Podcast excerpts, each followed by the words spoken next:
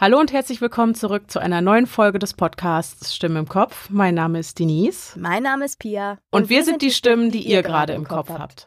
So, als allererstes, Pia, wie geht es dir heute? Ihr hörtet schon, liebe Freunde. Ja. Ähm, das ist übrigens auch gleichzeitig der Grund, warum wir keinen Livestream innerhalb der nächsten zwei Wochen machen können, wie angekündigt. Richtig. Ähm, weil äh, Coroni mich jetzt doch erwischt und dahin gerafft hat. Ähm, beziehungsweise mir geht es eigentlich gut. Also ich mhm. habe einfach, es klingt viel schlimmer, als es ist. Ich bin total schnupfig und äh, Dings hab Husten, äh, aber der ist auch schon wieder besser. Ja, keine genau. Ahnung. Eigentlich geht es mir schon besser als vorgestern. Da war ich noch negativ, heute bin ich positiv. Mhm. Jip, ja, jo. Aber das ist auch der Grund, äh, falls es irgendwie zu irgendwelchen Sounddiskrepanzen oder sonst ja, irgendwas genau. kommt, liegt es daran, dass wir heute nicht zusammen in einem Raum sitzen, sondern Richtig. ich eben bei mir zu Hause in der Kabine bin. Besser ist das. So, so ist es. Ne, genau.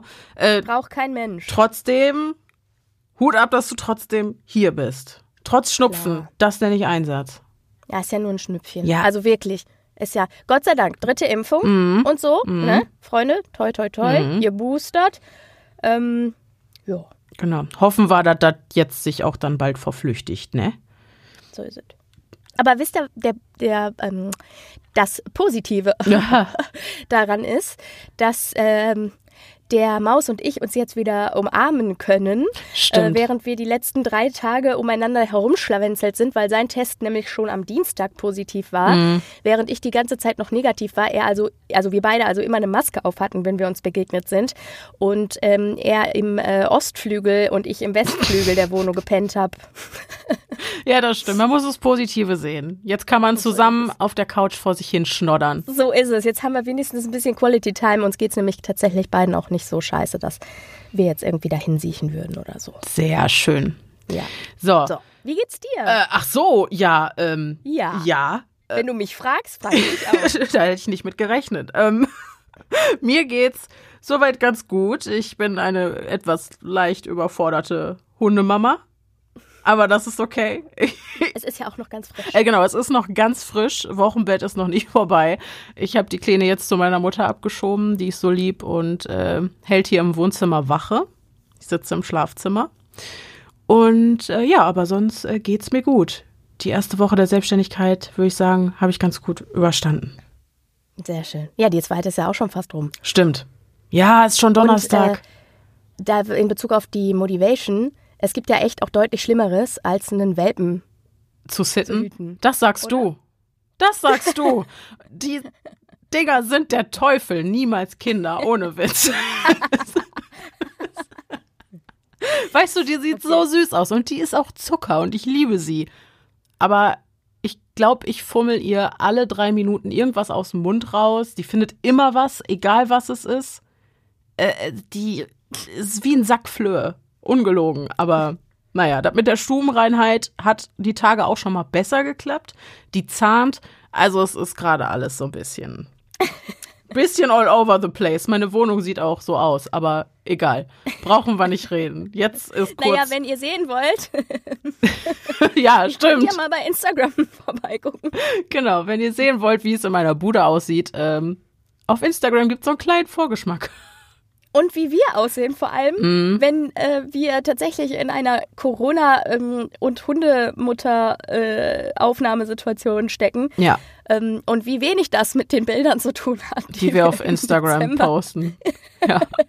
die wir im Dezember haben machen lassen. Genau. Genau. Äh, dann kommt doch mal bei Instagram vorbei. Wir machen, ich lade ich lad so einen Soll versus Ist-Zustand hoch. Ja. Ne? Genau. Ja. Okay. So. Du kannst auch einfach dieses beliebte Instagram versus Reality Ding machen. Ja, genau. Ja, irgendwie Weißt sowas. du? Das eignet, So. also unser Antlitz heute ist so umwerfend, das eignet sich perfekt dafür. Es ist ein Traum. Es ist einfach ein Es Traum. ist ein Traum, Ja. ehrlich. Hot. So. Ja, not. Du hast heute so gar keine Ahnung, wo wir uns thematisch bewegen. Wirklich gar oder? nicht. Und ich bin auch sehr Mhm. froh, dass ich heute nichts tun muss, außer zuhören. Nee, du, also wirklich. Einfach nur zuhören, berieseln lassen äh, und ein bisschen mitdenken. Weil, also ich dachte mir, bevor wir dieses Jahr so richtig, richtig ins Podcast-Business einsteigen, räumen wir, um uns emotional auf diesen Neustart vorzubereiten, vorab noch ein bisschen in der Vergangenheit auf. Und zwar gibt's noch einen Themenkomplex, den ich im letzten Jahr schon so ein bisschen halbherzig angerissen hatte, nur so ganz am Rande. Und daraus haben sich für viele, das hat unser Livestream gezeigt, noch eine weitere große Frage ergeben. Und die lautet, gibt es sogenannte Red Rooms wirklich? Red Rooms, okay. weißt du, was es ist, oder? Ist das dieses, wo man sagen kann, was mit jemandem passieren soll? Richtig. Aber so eklig? Ja, so eklig, genau. Ja. So, ne, à la Hostel und so. Ja, ja. Ob ja. es das wirklich gibt, äh, dieser Frage gehen wir heute auf den Grund. Wir bewegen uns also abermals im Darknet und wühlen da in den tiefsten aller Abgründen rum. Heute erkläre yeah. ich dann aber auch im Detail, wie das Darknet überhaupt funktioniert, das ist ein bisschen theoretisch, aber ich finde, dass dieses Wissen um den Fall und der Argumentation, wenn es um die Fragestellung nach den Red Rooms geht, wirklich folgen zu können, unerlässlich. Und aus dem Grund satteln wir das Pferd heute auch so ein bisschen von hinten auf. Ich erkläre erst alles rund ums Thema Darknet. Wir diskutieren dann mit, mit diesem Wissen darüber, ob es Red Rooms wirklich gibt und daraus erwächst dann auch unser heutiger True Crime Fall. Okay. So der Plan. Hervorragend, ich bin gespannt. Gut, dann äh, würde ich sagen, kann es losgehen. Wunderprächtig. Filme wie Hostel machen es vor. Folter an Menschen, die über einen Livestream im Netz zur Schau gestellt und durch wohlhabende Zuschauer mit sadistischer Veranlagung beliebig gesteuert wird. Das tödliche Spiel funktioniert nach einem einfachen Prinzip. Die gefesselten und geknebelten Menschen vor der Kamera, die Marionetten. Der Maskierte, der die Befehle der User ausführt, der Puppenspieler. Die Zuschauer hinter dem Bildschirm, die Regisseure. Ein rausgerissener Fingernagel 5000 Dollar. Ein abgeschnittener Finger 10.000 und eine aufgeschlitzte Kehle mit sicherer Todesfolge 30.000 Dollar. Natürlich ausschließlich in Bitcoin, um die Anonymität und Unversehrtheit der zahlenden Kundschaft zu wahren. Doch was ist dran an diesem Horrorszenario, das die Inspiration für Eli Roths Torture-Porn-Streifen lieferte? Der Begriff Torture Porn ist die offizielle Bezeichnung für das Subgenre des Horrorfilms und löst bei den meisten Menschen wohl ein regelrechtes Gefühl von Unbehagen bis hin zur Übelkeit aus. Wer den Film gesehen hat und nicht sexuell sadistisch veranlagt ist, der sollte schnell bemerkt haben, dass das blutige Geschehen auf dem Bildschirm nichts, aber auch wirklich gar nichts mit Pornografie zu tun hat. Doch als wäre die reine Assoziation dieser Inhalte mit lustvollen Empfindungen nicht schon beunruhigend genug, so werden in den ersten Sekunden des Films in weißer Schrift auf schwarzem Hintergrund die Worte nach einer wahren Begebenheit eingeblendet. Spätestens jetzt ist das Kopfkino perfekt und der Glaube an die Menschheit verloren. Nach unzähliger Nachfragen betroffener Kinobesucher erklärt Regisseur Eli Roth, dass sein Freund Harry Knowles ihn einst mit einer thailändischen Internetseite vertraut gemacht habe, auf der man für 10.000 US-Dollar einen Menschen erschießen lassen konnte. Die zu tötende Person habe sich, so wäre es auf der Plattform angegeben worden, freiwillig für die eigene Hinrichtung entschieden, damit ein Teil des erwirtschafteten Betrags der in armen Verhältnissen lebenden Familie zugesendet werden kann. Diese Anekdote bildet eine auf den ersten Blick plausible und tieftraurige Realität ab. Sie konnte allerdings nie hinreichend belegt werden, weshalb bis heute vermutet wird, dass wir es lediglich mit einem makaberen PR-Gag zu tun haben. Aber was hat es jetzt mit den Red Rooms auf sich? Findet die Live-Darstellung von Folter am Menschen gegen Geld im Darknet wirklich statt? Um diese Frage zu beantworten, müssen wir zunächst den Aufbau und die Funktionsweise des Darknets richtig verstehen. Kurz zur Wiederholung. Das Internet besteht aus drei Ebenen. Die oberste wird Surface Web oder auch Clear Web genannt. Eben die Ebene, die wir alle kennen und tagtäglich nutzen. Hier befinden sich alle Websites, die ganz einfach über Suchmaschinen aufgerufen oder direkt angewählt werden können. Die darunterliegende zweite Ebene ist das Deep Web und besteht zu großen Teilen aus themenspezifischen, nicht öffentlichen Fachdatenbanken, die jedoch mit jedem Browser über eine herkömmliche URL ganz einfach aufgerufen werden können. Das Deep Web, ein abgeschlossener Bereich des Internets, der zwar mit allen Browsern erreichbar, aber nur für manche Benutzer zugänglich ist. Die sich auf dieser Ebene befindlichen Datenmengen sind 4 bis 500 mal größer als die des Surface Webs und machen somit etwa 90 Prozent des gesamten Internets aus. Unter dieser Ebene liegt das Darknet. Es besteht aus rund 2000 nicht indizierten Websites und macht somit nur einen winzig kleinen Teil des World Wide Webs aus. Nicht indiziert bedeutet, dass diese Webseiten nicht in den normalen Suchmaschinen gelistet und nur über spezielle Browser gefunden werden können. Genau wie das Deep Web ist also auch das Dark Web ein abgeschlossener Bereich des Internets, dessen Inhalte nur über spezielle Browser aufgerufen werden können. Doch wozu braucht man eine weitere Ebene des Internets, für deren Nutzung mit dem Download einer besonderen Software auch noch ein Mehraufwand betrieben werden muss? Das Darknet bietet seinen Usern aufgrund seiner Funktionsweise einen großen Vorteil. Anonymität. Wenn auch nicht vollständig, doch lässt sich der virtuelle Fußabdruck auf dieser Ebene so schwer zurückverfolgen, dass derjenige, der Böses im Schilde führt, gute Chancen hat, dass dieser Aufwand in Abhängigkeit von der Schwere des Vergehens von den Behörden gar nicht erst betrieben wird. Oder aber, dass sich seine Spur irgendwo auf dieser Welt in einem Haufen aus Nullen und Einsen verliert und die Suche ins Leere führt. Genau das ist der Grund, warum 95 bis 99 Prozent aller Inhalte, die sich im Darknet befinden, illegal sind. Aber wie funktioniert das Darknet überhaupt und warum ist man hier, anders als im Clear und Deep Web, weitestgehend anonym unterwegs? Angenommen, ihr wollt mit eurem hauseigenen Computer auf die Internetseite leduchamp.de zugreifen.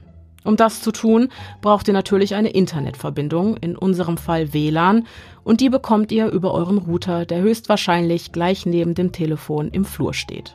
Dieser Router vergibt mittels eines integrierten DHCP-Servers sogenannte IP-Adressen, ein individuelles Internetprotokoll, mit dem euer Computer, Laptop, Smartphone oder was auch immer ihr mit diesem Router verbindet, im Internet oder auf einem lokalen Netzwerk identifiziert werden kann. Doch die IP-Adressen, die im World Wide Web verwendet werden, sind andere als die, die für die Kommunikation zwischen den heimischen Endgeräten verwendet werden. Die funktionieren nämlich ausschließlich im Heimnetzwerk bis zu eurem Router, der, wenn man so will, das Tor zur Außenwelt bildet. Der Einfachheit halber erschaffen wir für die jetzt folgende Erklärung unseren fiktiven Charakter Hans. Hans möchte mit seinem Computer die Internetseite www.leduchamp.de besuchen und tippt www.leduchamp.de in das Suchfeld seines Browsers. Der Computer sendet daraufhin eine Anfrage an den Router in Hans Flur, der daraufhin eine zweite öffentliche IP-Adresse vergibt. Schnell merkt der Router, dass sich die angewählte Adresse nicht im Heimnetzwerk befindet und ihm daher unbekannt ist. Zwar können sich die handelsüblichen Router die IP-Adresse der einen oder anderen gängigen Internetseite merken, doch sind die Kapazitäten dieser kleinen Geräte sehr begrenzt, weshalb der Router bei der von Hans gesuchten Website mit seinem Latein am Ende ist. In seiner Hilflosigkeit wählt Hans Router nun einen DNS-Server an. DNS-Server werden vom jeweiligen Provider gestellt. In unserem Fallbeispiel ist das jetzt einfach mal das fiktive Unternehmen Bambusleitung und übersetzen den Namen der gesuchten Internetseite in eine IP-Adresse, die, wir erinnern uns, Hans Ruther ja leider nicht kannte. Aber zum Glück ist der DNS-Server schlauer, kann die Adresse übersetzen und sendet die IP-Adresse der Internetseite www.leduchamp.de zurück an den ratlosen Router, dem daraufhin ein Licht aufgeht. Jetzt weiß er nämlich, dass er sich mit dem Server mit der IP-Adresse 123.456.7.8. verbinden muss. Diese IP-Adresse ist natürlich frei erfunden und diese Verbindung stellt er dann auch her. Die auf der Internetseite leduchamp.de enthaltenen Informationen finden nun nach einer kurzen Ladezeit ihren Weg zum Router und von da aus dann direkt auf Hans Computer, der jetzt endlich eine Runde am Rad drehen kann. Denn genau das und wirklich auch nur das kann man auf der Internetseite www.leduchamp.de tun. Ich wusste nämlich, dass der ein oder andere Schlingel da draußen höchstwahrscheinlich nach dieser Internetseite suchen wird. Deshalb habe ich extra was extrem Unspektakuläres genommen. Nachdem Hans die letzten drei Stunden am Rad gedreht hat, wird ihm langweilig. Er tippt www.youtube.com in die Suchspalte seines Webbrowsers, woraufhin das ganze Spiel wieder von vorne losgeht. Der Computer sendet die Anfrage zum Router. Der Router kennt die gesuchte Adresse nicht, da sie sich nicht im Heimnetzwerk befindet und leitet die Anfrage an einen DNS-Server des Providers Bambusleitung weiter.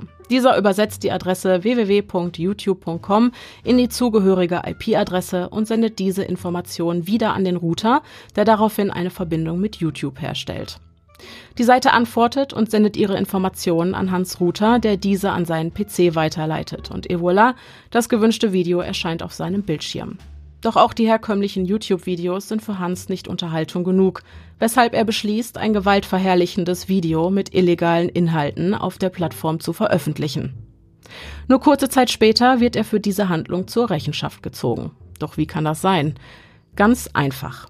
Da der DNS-Server die Informationen direkt an Hans Router gesendet hat, von dem die Anfrage ja ausging, kennt der Provider die öffentliche IP-Adresse, mit der Hans zum Tatzeitpunkt im Netz unterwegs war.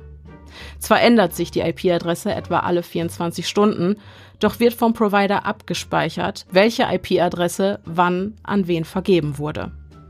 Um seine expliziten Inhalte im Netz zu verbreiten, braucht Hans also eine andere Lösung. Und die findet er im Darknet. Über eine kurze Google-Suche gelangt er an den Download-Link des Tor-Browsers und innerhalb weniger Minuten ist dieser auch schon installiert. Doch was ist Tor eigentlich? Tor ist ein sogenanntes Proxy-Netzwerk, also ein aus Proxy-Servern bestehendes Netzwerk. Aber was sind denn jetzt schon wieder Proxy-Server? Proxy-Server nehmen Anfragen von Routern, DNS oder anderen Proxy-Servern entgegen und leiten sie weiter. Sonst nichts. Keine weitere Verarbeitung einfach nur empfangen und weiterleiten. Doch wofür soll das gut sein? Proxy-Server sind unerlässlich für die geschlossenen Internetsysteme, also sogenannte VPN-Netzwerke. VPN steht im Übrigen auch für Virtual Private Network. Hierzu zählen Online-Datenbanken, so zum Beispiel die Online-Bibliotheken von Universitäten. Der Proxy-Server einer solchen Datenbank verfügt über eine einzige IP-Adresse, die sich anders als die öffentlichen IP-Adressen von Privatpersonen auch nicht ändert. Jetzt werden nur die Anfragen dieser einen IP-Adresse, zum Beispiel auf dem Webserver einer Universitätsbibliothek, zugelassen. Das heißt, um auf die Literatur zugreifen zu können, muss man sich in das VPN einwählen, damit der Ziel-Webserver die Anfrage nicht direkt vom hauseigenen Router mit der nicht zugelassenen IP-Adresse erhält, sondern vom Proxy-Server des VPNs, der über die zugelassene IP-Adresse verfügt. Die Proxy-Server sorgen also dafür, dass nicht jeder auf gewisse Online-Datenbanken zugreifen kann und ermöglichen somit geschlossene Bereiche im Netz. In der Regel sind Proxy-Server verschlüsselt, sodass nicht jeder einfach darauf zugreifen kann. Denn dann hätten sie ihren Zweck verfehlt. Doch es gibt auch öffentliche Proxy-Netzwerke, was mich zurück zum Tor-Browser bringt. Denn dabei handelt es sich eben um ein solches öffentliches Proxy-Netzwerk. Hans hat Tor inzwischen erfolgreich runtergeladen und wird nun durch eine Reihe von Netzwerkeinstellungen geführt. Danach öffnet sich ein unscheinbares Browserfenster auf seinem Bildschirm pastellgrüner Hintergrund mit violetter Schrift, einer kleinen Zwiebel oben links und einer Suchleiste im Zentrum. Wenn Hans über diese Suchleiste erneut die Website www.leduchamp.de besuchen möchte, funktioniert dies ohne weiteres, nur ist der Weg dahin ein anderer. Der PC sendet wieder eine Anfrage an den Router, der die Seite noch immer nicht kennt, da sie sich noch immer nicht im Heimnetzwerk befindet. Der Router überträgt seine Anfrage jetzt aber nicht an den DNS-Server des Providers, sondern an einen x-beliebigen der vielen zwischengeschalteten Proxy-Servern des Tor-Proxy-Netzwerks, die überall auf der Welt positioniert sind. Proxy-Server Nummer 1, nennen wir ihn Proxy 1, befindet sich beispielsweise in den Niederlanden und enthält also nun die Anfrage von Hans Router in Deutschland. Proxy 1 macht das, was er am besten kann und sendet die Anfrage einfach weiter an seinen Kollegen Proxy 2 der meinetwegen in Bangladesch steht. Proxy 2 leitet die Anfrage dann wieder weiter an Proxy 3 in den USA, der wiederum leitet weiter an Proxy 4 in China und so weiter und so fort. Ich glaube, jetzt weiß jeder, wohin die Reise geht. Jedenfalls erhält Hans mit jedem Proxy-Server eine andere IP-Adresse und damit quasi eine andere Identität. Der letzte Proxy-Server, nennen wir ihn Proxy X, da die Anzahl an zwischengeschalteten Servern variiert, leitet die Anfrage jetzt endlich an irgendeinen DNS-Server von irgendeinem Provider weiter, der die IP-Adresse der gesuchten Website kennt und diese an Proxy X schickt. Proxy X schickt die Antwort dann wieder zurück an Proxy 4, der wiederum weiter an Proxy 3 und so weiter, bis die Antwort Hans Router über den Proxy-Server Nummer 1 erreicht, der daraufhin die gesuchte Internetseite aufrufen kann. Und genau hier liegt jetzt der kleine, aber feine Unterschied. Bei der Verwendung eines üblichen Browsers erreicht die Anfrage den DNS-Server des Providers direkt von Hans Router aus. Der Provider kennt also die IP-Adresse von Hans, denn an die muss er seine Antwort ja auch zurückschicken. Doch durch das Proxy-Netzwerk Tor wurde die Anfrage mehrfach umgeleitet, sodass der angefragte DNS-Server einzig und allein die IP-Adresse von Proxy X kennt, aber nicht die von Hans. Wenn Hans jetzt im Darknet Schabernack treibt und die Behörden seine Tat zurückverfolgen wollen, dann müssen sie den gesamten Weg zurückverfolgen. Sprich, vom DNS-Server in meinetwegen Thailand zum Proxy X in, sagen wir, Russland, von da aus zum Proxy 4 in China, gefolgt vom Proxy 3 in den USA, über Proxy 2 aus Bangladesch bis hin zu Proxy 1 in den Niederlanden, der die Behörden dann endlich zurück zu Hans Router nach Deutschland führt. Jeder Proxy-Server speichert also immer nur die IP-Adresse seines Vorgängers, was eine Rückverfolgung nicht unmöglich, aber unfassbar aufwendig und langwierig macht. Teilweise kann es sein, dass, um einen Täter zurückzuverfolgen, die gespeicherten Daten von Proxy-Servern aus über 20 Ländern ausgewertet werden müssen. Und dieser Aufwand wird in aller Regel nicht für Kavaliersdelikte betrieben. Noch kurz ein Wort zu Onion, der Vollständigkeit halber. Es gibt Proxy-Server, die manche Seiten auch direkt kennen und die IP-Adressen dieser Seiten, die immer auf .onion enden, gar nicht erst bei einem DNS-Server anfragen müssen. Diese im Darknet gängigen Adressen lauten dann zum Beispiel zdja5hlkp8hw2.onion, in diesem Fall frei erfunden, und sind in sogenannten Hidden Wikis gelistet. Dabei handelt es sich um Verzeichnisse dieser .onion-Seiten, die nach Kategorien sortiert sind und den Usern dabei helfen, einfacher Seiten mit den gewünschten Angeboten zu finden. Aufgrund dieser kryptischen Namen der Internetseiten kann es im Darknet nämlich extrem herausfordernd sein, das zu finden, wonach man sucht. Wenn Hans jetzt zum Beispiel Falschgeld kaufen möchte, dann sucht er über die Suchmaschine des Darknets DuckDuckGo nach einem Hidden Wiki und scrollt sich durch die Kategorie Financial Services, unter der alle Seiten gelistet sind, die eben solche Dienste anbieten. Gezahlt wird im Darknet in aller Regel mit Bitcoin. Diese Kryptowährung ist besonders schwer zurückzuverfolgen, da man für das Anlegen eines Bitcoin-Kontos nichts weiter braucht als eine einfache E-Mail-Adresse. Und die ist ja nun wirklich einfach und schnell erstellt. Es gibt neben den zahlreichen illegalen, aber auch legale Seiten im Darknet, so zum Beispiel auch Facebook. Diese Social-Media-Plattform hat nämlich auch eine .onion-Website. Jede Internetseite aus dem Clear Web lässt sich auch im Darknet aufrufen, nur andersrum funktioniert das nicht. .onion-Seiten werden von herkömmlichen Browsern nicht gefunden, weil sie eben Teil eines geschlossenen Systems, nämlich des Tor-Netzwerks sind.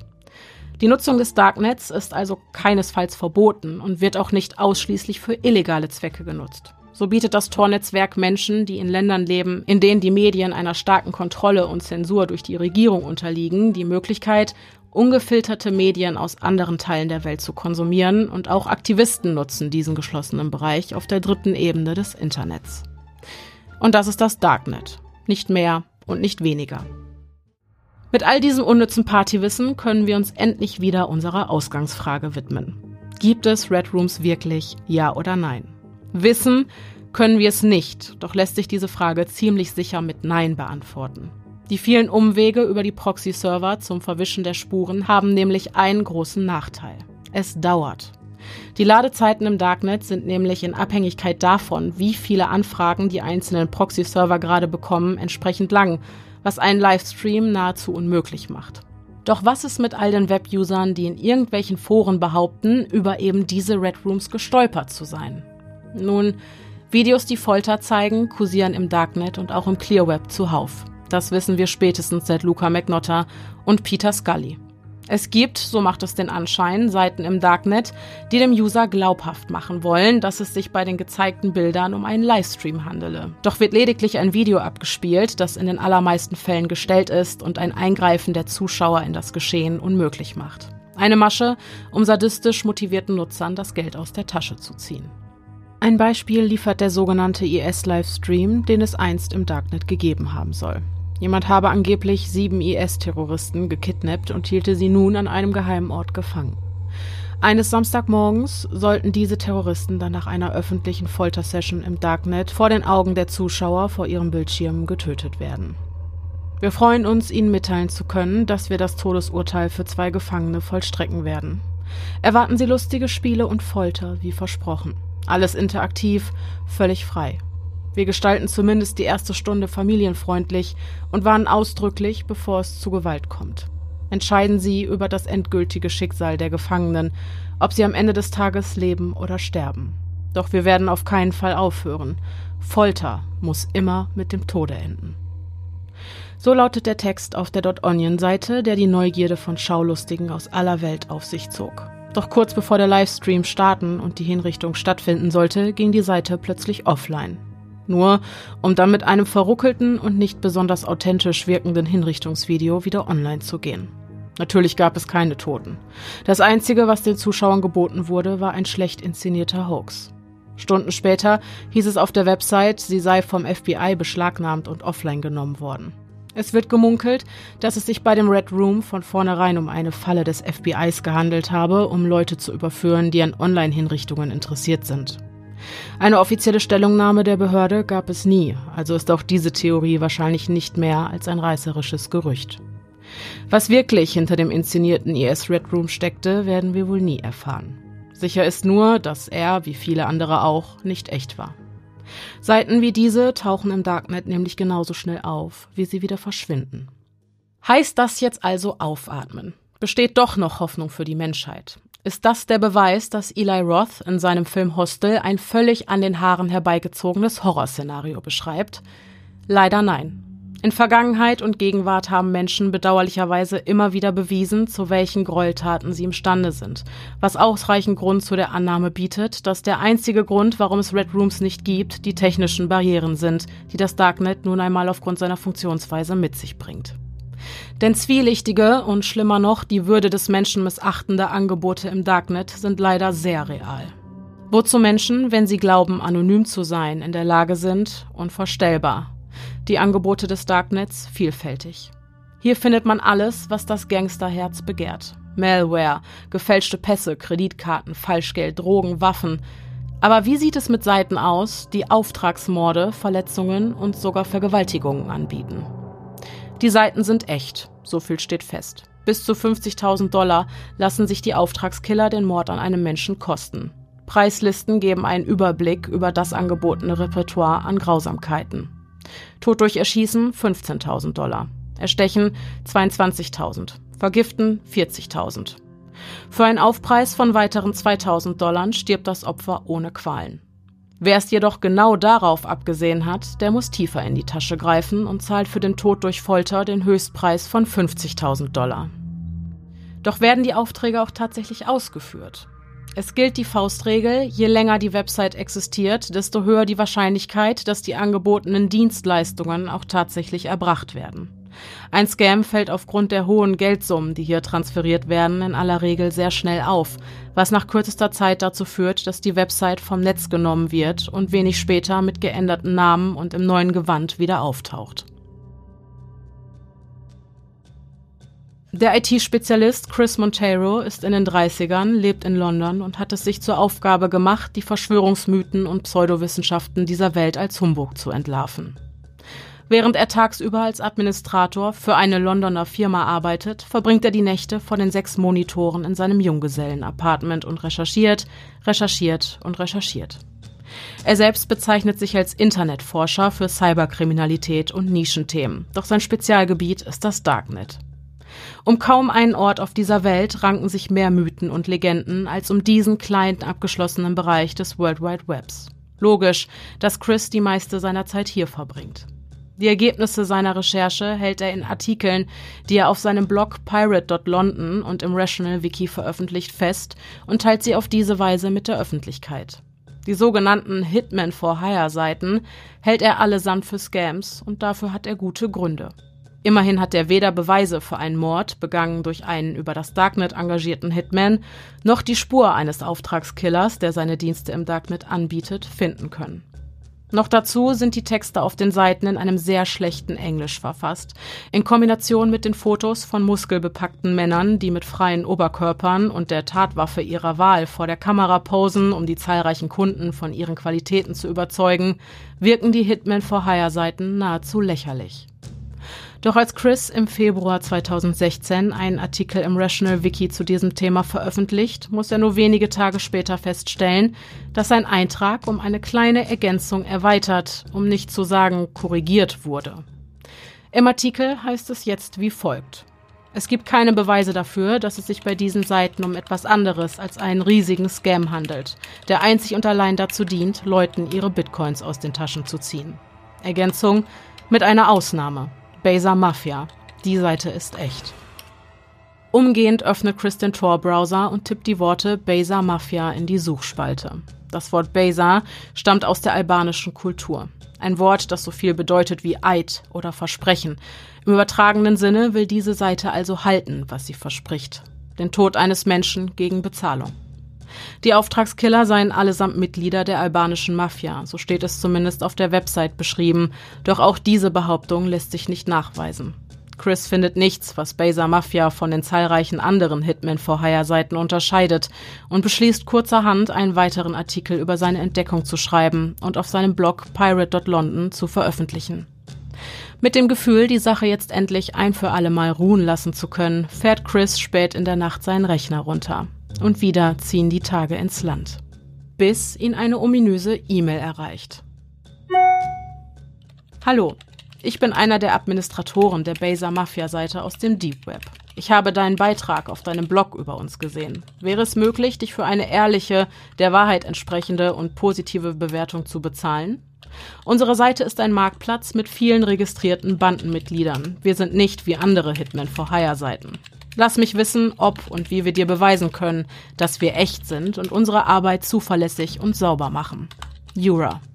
PS, keine E-Mail-Verschlüsselung mit PGP, außer du bestehst darauf. Chris nutzt die Gelegenheit. Er will den Betreibern auf den Zahn fühlen und antwortet, dass er den Beitrag abändere und eine ausführlichere Beurteilung von Baser Mafia verfasse, vorausgesetzt, er dürfe vorab einige Fragen stellen, denn davon hat er einige.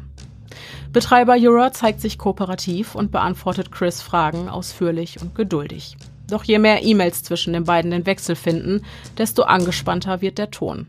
Während Chris nach wie vor davon überzeugt ist, dass Baser Mafia nichts weiter als ein Scam ist und sich demnach einen Spaß aus der Sache macht, bemerkt Jura, dass sein Gegenüber sich nicht mit oberflächlichen Antworten, die nicht einmal ansatzweise an der Wahrheit kratzen, zufrieden gibt. Als ihm die Argumente ausgehen, droht er mit Rufmord im Netz. Danach bricht die Unterredung ab. Chris verfasst einen zweiten Post auf seinem Blog, in welchem er die gesamte Konversation mit Jura veröffentlicht, um die schwache Argumentation des Baser Mafia-Betreibers in der Öffentlichkeit fortzuführen. Doch als er auf den Link klickt, den ein unbekannter User unter seinen Beitrag kommentiert hatte, überkommt Chris erstmals dunkle Zweifel. Der Link führt ihn direkt zu einem amateurhaft gefilmten Video. Die Kamera filmt ein weißes Blatt Papier, auf dem in großen Arealbuchstaben geschrieben steht Bandenmitglied von Baser Mafia aus dem Deep Web. http oiiuv 2gwjhvg3j.onion. Eine Widmung für Pirate.london. 10. April 2016. Die Kamera schwenkt nach oben und zeigt ein in schwarzer Nacht lichterloh brennendes Auto. Eine unmissverständliche Warnung, für Chris höchstpersönlich. In seiner Verzweiflung wendet er sich an die Polizei, doch findet die für sein Anliegen kein Gehör. Nach einer kurzen Einsicht des Videos wird der Fall von der Abteilung für Sicherheit im Netz abgelehnt, da es nicht den Anschein mache, als wäre das Auto im Vereinigten Königreich zerstört worden, womit der Fall außerhalb des Zuständigkeitsbereichs der Metropolitan Police läge. Chris beschließt kurzerhand die Dinge selbst in die Hand zu nehmen. Sein Ziel ist es, das Geschäftsmodell von Baser Mafia besser zu verstehen, um das Problem an den Wurzeln packen zu können. Um dies zu tun, erstellt er einen Fake-Account, unter dessen Namen er die Ermordung einer fiktiven Person bei Baser Mafia in Auftrag gibt. Ihm fällt auf, dass jeder auf der Plattform gesendeten Nachricht eine numerische ID zugewiesen wird. Durch die Kombination der Nachrichten-IDs mit der URL der Website gelingt Chris das Unglaubliche. Er kann die Nachrichten aller Benutzer, die die Baser Mafia jemals kontaktiert haben, einsehen und damit beweisen, dass es sich bei der Website tatsächlich um einen Betrug handelt. Denn jede Konversation verläuft nach demselben Schema. Der Kunde schickt der Baser Mafia Informationen über die Person, die er aus dem Weg räumen möchte. Zu diesen Informationen zählen unter anderem der vollständige Name, der genaue Aufenthaltsort und ein Foto. Des Weiteren muss der Kunde festlegen, wie die Person getötet werden soll. Soll die Tat wie ein Unfall aussehen, wird es teurer. Um der Baser Mafia zu versichern, dass der Kunde zahlungsfähig ist, ist im nächsten Schritt eine Anzahlung über mehrere tausend Dollar in eine digitale Brieftasche zu zahlen. Eine Art Treuhandservice, der sowohl den Dienstleister als auch den Kunden absichert. Dieser sei nämlich, so wird zumindest auf der Seite geworben, jederzeit dazu in der Lage, sein Geld bei Nichterfüllung des Auftrags zurückzuholen. Doch zeigen die von Chris geleakten Nachrichten, dass es sich auch bei dem vielversprechenden Zahlungssystem um eine Lüge handelt. Denn nach Eingang der Anzahlung geschieht nichts weiter. Auf mehrfaches Nachfragen der ungeduldig wartenden Kunden reagiert Jura immer wieder mit Ausflüchten. Der Auftragskiller sei vor der Tat bei einer allgemeinen Verkehrskontrolle wegen illegalen Waffenbesitzes festgenommen worden. Alternativ könne man einen Attentäter anheuern, aber das kostet extra. Und so weiter und so weiter. Manche Kunden springen ab, manche zeigen sich hartnäckig und zahlen noch mehr Geld. Und wieder andere nehmen die Sache einfach selbst in die Hand. Amy und Stephen Allwine leben gemeinsam mit ihrem Sohn in Cottage Grove, einer kleinen idyllischen Vorstadt von Minnesota. Vor 20 Jahren lernten sich die Eheleute auf dem College kennen. Es war Liebe auf den ersten Blick. So spürten beide von Anfang an aufgrund ihres tief verankerten christlichen Glaubens eine starke Verbindung zueinander. Amy und Stephen sind beide Anhänger der United Church of God. Als sie sich kennenlernten, war Stephen noch Diakon. Mittlerweile ist er jedoch zum Pfarrer aufgestiegen ein hohes Tier in der Gemeinde mit gutem Ruf. Wenn er nicht gerade im Namen des Herrn tätig ist, arbeitet Steven als selbstständiger IT-Spezialist von zu Hause aus. Auch Amy ist selbstständig. Vor einigen Jahren wagte sie den mutigen Schritt und machte ihr Hobby zum Beruf. Seither ist sie erfolgreiche Hundetrainerin mit einem großen Kundenstamm, der Amy nicht zuletzt aufgrund ihrer nächsten liebenden und herzlichen Art und Weise schätzt. Auch ihr empathischer Umgang mit den Vierbeinern ist bemerkenswert. Man könnte also meinen, die Allwines leben das perfekte Familienglück, den American Dream. Eine ganz gewöhnliche dreiköpfige Familie, die ihre Sonn- und Feiertage in der Kirche verbringt. Doch niemand ahnt, dass Amy ein dunkles Geheimnis hütet. Jemand trachtet ihr nach dem Leben. Als sie gestern das vehemente Klopfen an der Tür beantwortete, staunte sie nicht schlecht, als ihr plötzlich zwei FBI-Beamte die Ausweise vor die Nase hielten. Zunächst glaubte sie an eine Verwechslung, das FBI in Cottage Grove, im Haus einer ganz gewöhnlichen Ehefrau und Mutter. Doch versicherten ihr die Beamten, dass eine Verwechslung ausgeschlossen sei und betonten die Dringlichkeit ihres Anliegens. Ihr Name sei auf der Abschussliste einer Hitman for Hire Website aus dem Darknet aufgetaucht. Dog Day God an Baser Mafia. Wirst du diese Person für mich töten? Neben dieser zwar kurzen, aber doch unmissverständlichen Nachricht Informationen darüber, wann Amy wo anzutreffen ist, sowie ein Foto von ihr gleich mit dazu. Eine Verwechslung ausgeschlossen. Chris Montero ist es mittels Hackerangriffen gelungen, die vollständige Kontrolle über die Website Baser Mafia zu erlangen und diese offline zu nehmen. Dem Betrug hat er also somit ein Ende setzen können. Doch zurück bleibt eine Liste, auf der die Namen von Menschen aus aller Welt stehen, die sich potenziell in Lebensgefahr befinden. Denn eines ist Chris während seiner Recherche mehr als klar geworden. In diesem Fall geht die größte Gefahr nicht vom Betrüger selbst aus, sondern von demjenigen, der betrogen wird. Wer bereit ist, eine so hohe Summe Geld zu bezahlen, um einen Menschen aus dem Weg räumen zu lassen, der ist definitiv mit Vorsicht zu genießen. Chris beschließt kurzerhand, eine Liste mit allen Namen der potenziellen Opfer anzufertigen und diese in eine Rangordnung in Abhängigkeit vom Gefährdungsgrad zu bringen. Je größer der Nachdruck und die Beharrlichkeit des Auftraggebers, desto weiter nach oben rutscht der Name des Opfers auf der Liste.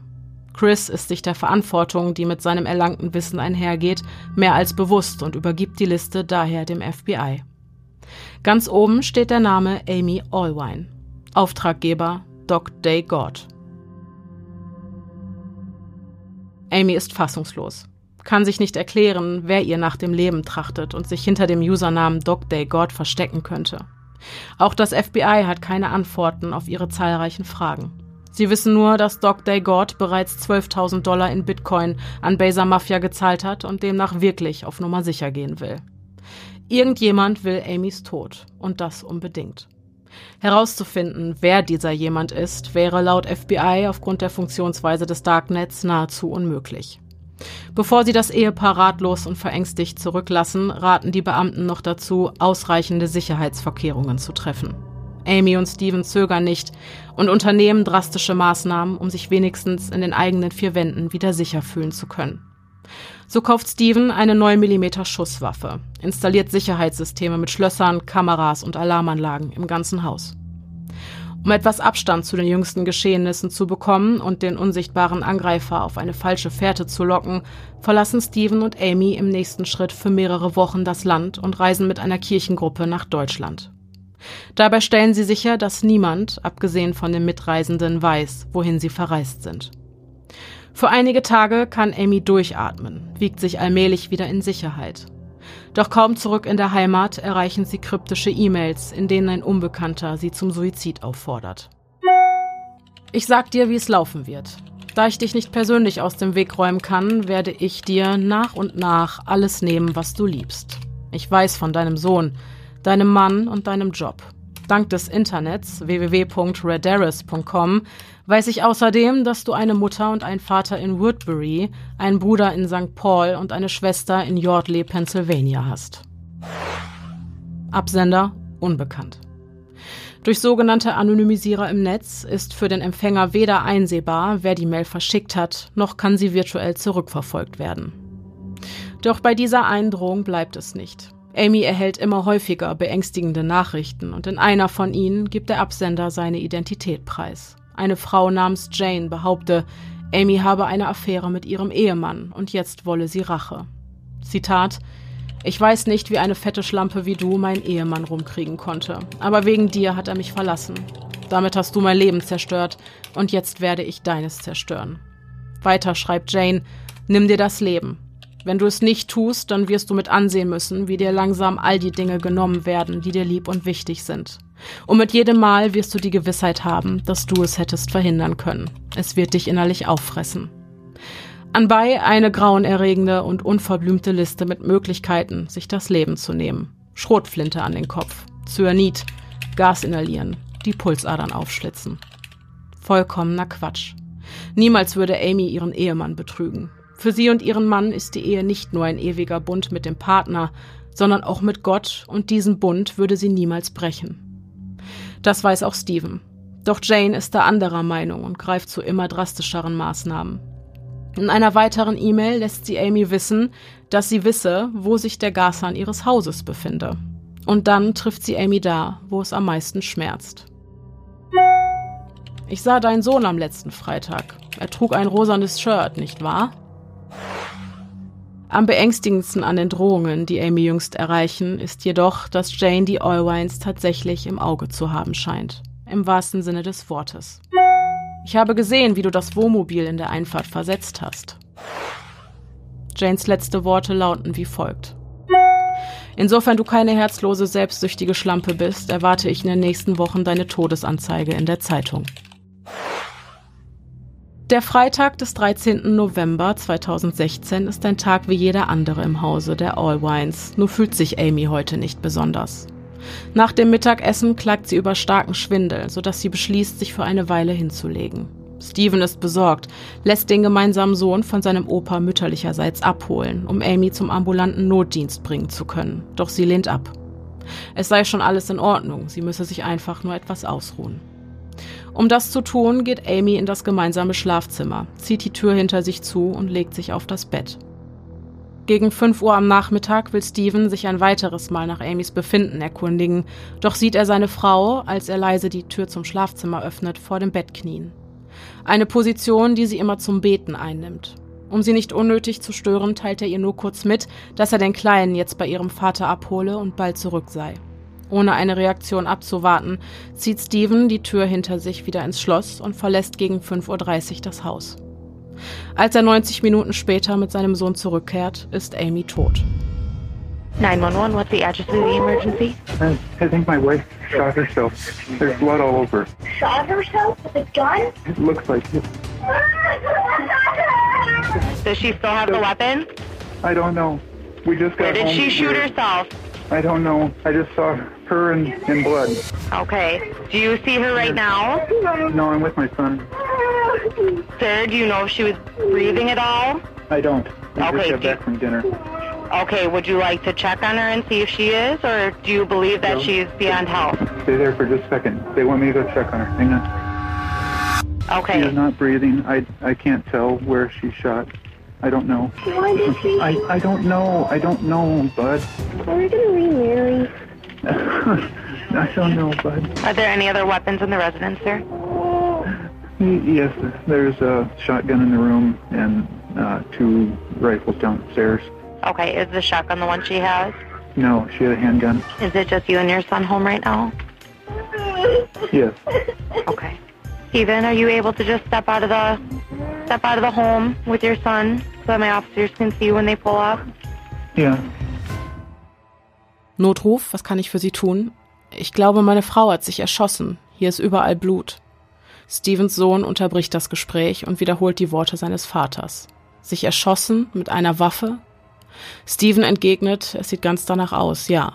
Danach fängt sein Sohn hysterisch an zu weinen. Hat sie noch immer eine Waffe bei sich? Ich weiß es nicht. Wir sind gerade erst nach Hause gekommen. Ich sah nur sie und all das Blut.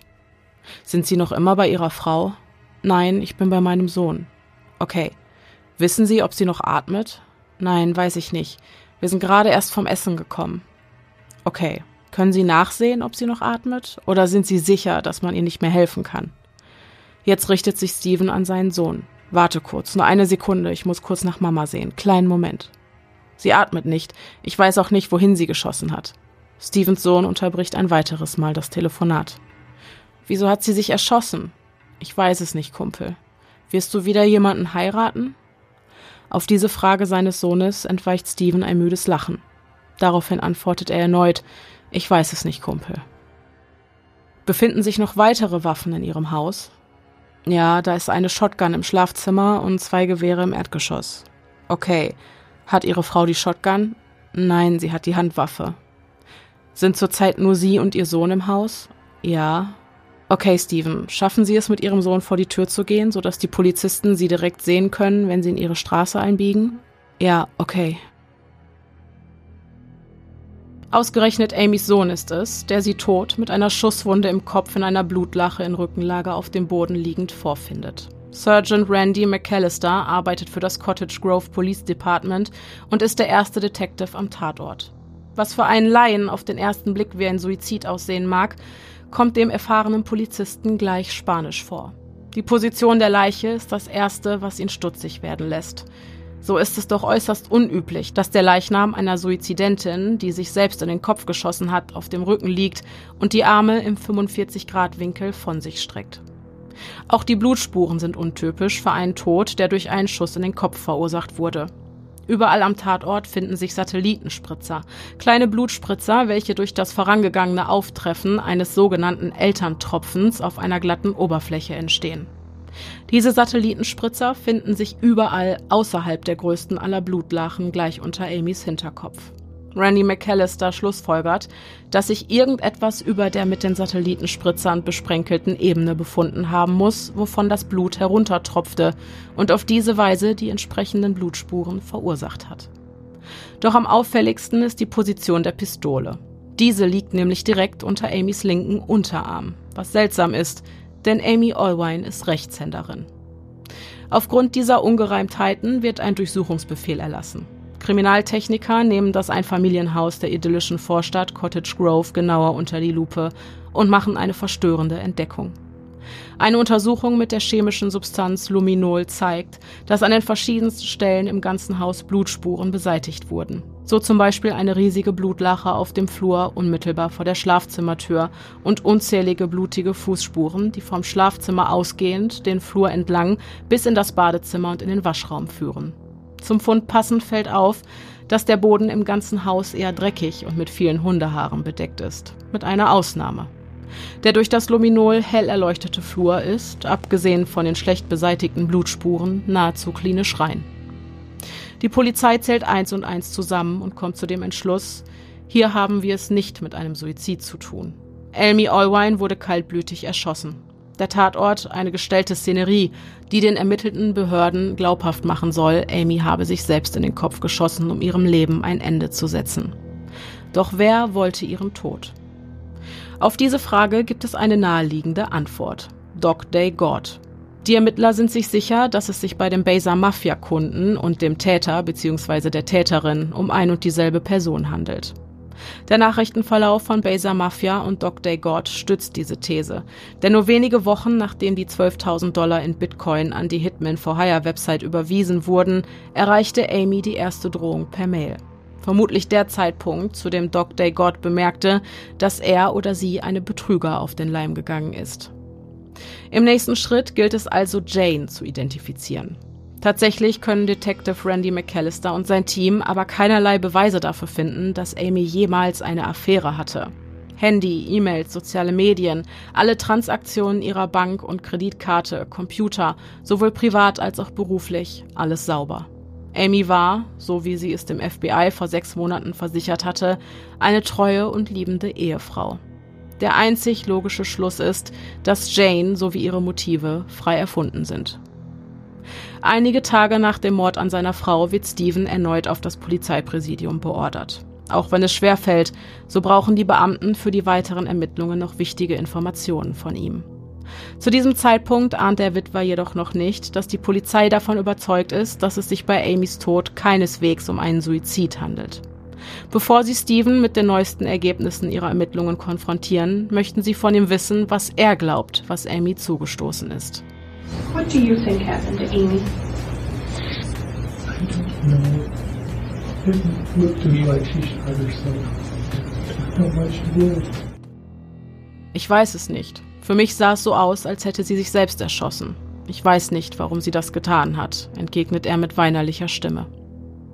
Die Beamten konfrontieren Steven mit ihrem Verdacht, teilen ihm mit, dass im ganzen Haus mittels Luminol Blutspuren gefunden wurden und dass offensichtlich jemand versucht habe, diese zu beseitigen. Eine Erklärung für diesen Fund hat Steven nicht. Er habe außerdem keine Erinnerung daran, ob er, als er Amy im Schlafzimmer fand, irgendwie mit ihrem Blut in Berührung gekommen ist. Ein wichtiger Punkt, denn die blutigen Fußabdrücke, die durch das Luminol im Flur sichtbar gemacht wurden, entsprechen exakt seiner Schuhgröße. Wie es sein kann, dass ein Eindringling es trotz des ausgeklügelten Überwachungssystems ins Haus der Allwines schaffte, erklärt Steven damit, dass nur zwei der insgesamt drei Kameras, die die Eingänge zum Haus überwachen, tatsächlich eingeschaltet sind. Die Kamera, die die Schiebetür zum Garten überwacht, wäre durch die Hunde zu oft ausgelöst worden und hätte dadurch so viele unnötige Informationen gesendet. Ein Umstand, den man in Anbetracht der außergewöhnlichen und bedrohlichen Situation, in der sich Amy vor ihrem Tod befand, durchaus hätte in Kauf nehmen können. Doch schien Steven die gesamte Situation ohnehin entspannter zu sehen, als es die meisten von uns tun würden. So bemerkt er während der Befragung beiläufig, dass sich die unbewachte Glasschiebetür nicht einmal richtig schließen lässt, weshalb es für den Eindringling ein leichtes gewesen wäre, in das Haus zu gelangen. Eine nicht verriegelbare Gartentür. Sehr ungewöhnlich, wenn man doch bedenkt, dass Amy vor ihrem Tod in potenzieller Lebensgefahr schwebte und tagtäglich bedroht wurde. Mit Äußerungen wie diesen rückt Steven immer und immer mehr in das Fadenkreuz der Ermittler. Sie hatten keine intime Beziehung mit jemand anderem als ihrer Frau oder etwa doch Stephen. Zur Überraschung aller Beteiligten gesteht der Geistliche, dass es vor Jahren mal eine kurze Affäre mit einer anderen Frau namens Michelle aus dem Internet gegeben habe, von der Amy jedoch bis zu ihrem Tod nichts wusste. Wann genau die Liaison begann und wann sie endete, weiß Stephen jedoch nicht mehr. Auch dem FBI habe er dieses Geheimnis bei seinem Besuch vor sechs Monaten verschwiegen, doch ist er absolut sicher, dass Michelle ohnehin in keinerlei Verbindung zu dem steht, was seiner Frau am letzten Sonntag zugestoßen ist. Die Beamten haben genug gehört. Zwar hat das FBI die Computer der Allwines bereits untersucht, doch bitten die Ermittler bei Steven um Erlaubnis, die Geräte ein weiteres Mal einsehen zu dürfen. Das macht ihnen doch nichts aus, oder? Nein. Darf ich fragen, wonach sie suchen? Auf diese Frage erhält Steven keine Antwort mehr. Er ist nicht länger ein Zeuge, vielmehr ein Verdächtiger.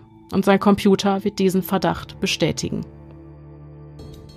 Steven hatte weitaus mehr Affären in den letzten 20 Jahren als nur diese eine.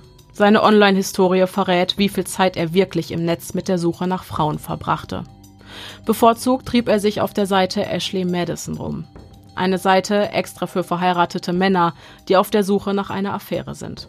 Sogar in den wenigen Tagen seit Amys Tod war Steven auf der Seite aktiv. Mit einer seiner mindestens drei Affären führte er nahezu eine ernstzunehmende Beziehung und das über Monate hinweg. Es gab regelmäßige Treffen, gemeinsame Ausflüge und sogar Kurzurlaube unter dem Deckmantel der Kirche. Aus Stevens Doppelleben ergibt sich ein Motiv. Ein verheirateter Mann und Pfarrer, ein kirchliches Amt mit hohem Ansehen, macht eine Scheidung also undenkbar. Und um seinen Ruf nicht zu schädigen, war ihm jedes Mittel recht. Mord als der einzige Weg raus aus der Ehe. Der finale Beweis, der Steven nicht nur ein für alle Mal überführt, sondern auch als Dog Day God entlarvt, liefert ebenfalls sein Computer. Für die Überweisung der 12.000 Dollar in Bitcoin ist ein 34-stelliger Code notwendig. Dieser wurde von Dr. God an Jura übermittelt, doch hatte sich bei der Eingabe der Fehlerteufel eingeschlichen. Dr. God kontaktierte Jura daraufhin und schrieb in einer Nachricht an Beza Mafia, Hilfe, ich habe den falschen Bitcoin-Code gesendet. Hier ist der richtige. Der nun folgende Code konnte von den IT-Spezialisten der Kriminaltechnik in den Notizen auf Stevens Computer sichergestellt werden. Aber wie kann das sein? Um sich die 34 Ziffern zu merken, tippte Steven den Code in sein iPhone, sendete ihn an Beza Mafia und löschte ihn daraufhin sofort wieder. Dieser Prozess hatte nur etwa eine Minute gedauert, doch war das lange genug, um die Notiz über die iCloud ebenfalls auf Stevens Computer zu hinterlegen. Dadurch, dass diese Software nicht nur Daten online speichert, sondern auch die mit der iCloud verbundenen Geräte synchronisiert, bedeutet gelöscht noch lange nicht gelöscht. Als IT-Spezialist hätte Steven das eigentlich wissen müssen. Doch wie heißt es so schön, errare humanum est. Irren ist menschlich dass Steven nur wenige Tage bevor Amy die erste Mail von Jane bekam, die Seite redaris.com aufgesucht hatte, um an die vertraulichen Daten über ihre Verwandten zu kommen, ist davon auszugehen, dass er es war, der seine Frau monatelang unter dem Decknamen einer verlassenen Ehefrau, die nun auf Rache aus ist, terrorisierte, bedrohte und zum Suizid aufforderte. Auf diese Website hatte Jane in einer ihrer Mails sogar direkten Bezug genommen. Es ist außerdem davon auszugehen, dass der tödliche Kopfschuss nicht der erste Mordversuch am 13.11.2016 an Amy war. So hatte Doc Day Gord nur wenige Tage vor ihrem Tod im Internet nach Scopolamin gesucht. Eine Droge, die bei niedriger Dosierung beruhigend und antiemetisch wirkt, doch führt eine Überdosis von Halluzinationen und Koordinationsstörungen bis hin zum Tod durch Atemlähmung. Dass diese Substanz für Amys Unwohlsein kurz vor ihrem Tod verantwortlich gewesen ist, bestätigt das toxikologische Gutachten. In ihrem Blut ließ sich das 45-fache einer normalen Dosis nachweisen. Und das, obwohl sich ein Großteil des Scopolamins noch immer zusammen mit dem Mittagessen in Amys Magen befand. Als das Rauschmittel nicht schnell genug die gewünschte Wirkung zeigte, griff Steven schließlich zur Waffe und inszenierte den Suizid seiner Frau und ließ zu, dass sein eigener Sohn ihre blutüberströmte Leiche findet. Detective Randy McAllister und sein Team haben den Fall gelöst und ihren Täter gefunden. Zwei Monate nach Amys Tod wird Steven, nachdem er seinen Sohn zur Schule gebracht hatte, unter dem Deckmantel einer allgemeinen Verkehrskontrolle vorläufig festgenommen. Überrascht wirkte er nicht. Vor Gericht muss er sich wegen vorsätzlichen Mordes verantworten. Sein Anwalt argumentiert, dass es angebliche Anzeichen dafür gäbe, dass Stevens Computer vor der Tat gehackt wurde. Zudem könne man nicht nachweisen, ob es tatsächlich Steven selbst war, der den 34-stelligen Code für die Bitcoin-Zahlung in sein Handy getippt hatte. Es könne sich immerhin jedes iPhone unter dem Namen Allwines iPhone mit der Cloud verbinden. Doch die Jury ist von der Argumentation der Verteidigung, die sich einzig und allein auf Computerdaten stützt, nur wenig beeindruckt. Nach einer achtstündigen Absprache wird Steven des vorsätzlichen Mordes an seiner Frau für schuldig befunden und muss nun einer lebenslänglichen Freiheitsstrafe entgegentreten. Aber von Reue keine Spur. Er habe seine Frau immer geliebt und ihr Mörder sei immer noch irgendwo da draußen. So lauteten seine letzten Worte. Wer hätte am Anfang dieser Geschichte gedacht, dass Doc Day God, als das FBI den Allwines den ersten Besuch abstattete, die ganze Zeit über mit am Tisch saß, jeden Schritt der Behörden mitverfolgte, während er seine nächsten plante. Aufgrund der Anonymität des Darknets hätte Amy Allwine durch kein Sicherheitssystem dieser Welt ausreichend beschützt werden können. Denn der Feind lebte mit ihr unter einem Dach. Doch diese Geschichte ist noch nicht zu Ende. Nach Amy Allwines Tod werden mehrere Baser-Mafia-Kunden festgenommen. Glücklicherweise noch bevor sie selbst tätig werden konnten. Betreiber Yura konnte jedoch nie gefasst, geschweige denn identifiziert werden. Über ihn weiß man nur, dass er dank seiner finsteren Machenschaften im Darknet zum Multimillionär geworden ist. Sein Vermögen belief sich im Jahr 2018 bereits auf etwa 4 Millionen Dollar in Bitcoin. Heute dürfte es rund das Fünffache sein. Jahrelang machte es den Anschein, als seien die Hitman-for-Hire-Seiten aus dem Darknet allesamt ein Scam. Doch im Oktober 2018 wendet sich das Blatt, als die hoch angesehene Polizistin Evgenia Shishkinia in Moskau unmittelbar vor ihrer Haustür erschossen wird. Die Täter, ein 19-jähriger Medizinstudent und ein 17-jähriger Schüler, angeheuert über das Darknet. Auf der Suche nach Arbeit veröffentlichten die beiden Jungen eine Anzeige auf dem größten russischsprachigen Marktplatz des Darknets namens Hydra. Kurze Zeit später meldete sich ein Mann unter dem Pseudonym Miguel Morales bei ihnen und beauftragte sie mit dem Mord an der Polizistin Evgenia Shishkinia, die ihm auf den Fersen sei. Der Name Miguel Morales wurde offensichtlich vom gleichnamigen mexikanischen Drogenboss und Kopf der Bande Los Zetas abgekupfert und ist passend gewählt, denn der Auftraggeber betreibt einen der größten Marktplätze für Drogenhandel im Darknet. Seine tatsächliche Identität konnte bis heute nicht ermittelt werden. Bekannt ist jedoch, dass Evgenia Shishkinia in den Monaten vor ihrem Tod in Sachen Miguel Morales ermittelte und regelmäßig Morddrohungen erhielt. Der Betreiber des Marktplatzes für Drogenhandel lässt auf seine Drohungen Taten folgen. Für rund 14.000 Dollar erklärten sich die beiden Jungen dazu bereit, den Job für den Drogenbaron zu erledigen. Weitere Details zum Auftragsmord werden fortan über einen privaten Messenger besprochen. Mit einem Carsharing-Service fahren die Täter dann von St. Petersburg in das etwa 700 Kilometer entfernte Moskau. Die Tatwaffen befinden sich in einem Waldgebiet außerhalb von Moskau, gut versteckt in einer sogenannten Dropbox. Bewaffnet fahren die Jungen zu ihrem Hotel, wo vom Auftraggeber bereits im Voraus ein Zimmer gebucht wurde. Das Hotel befindet sich in der Nähe von Evgenia Shishkinias Wohnort.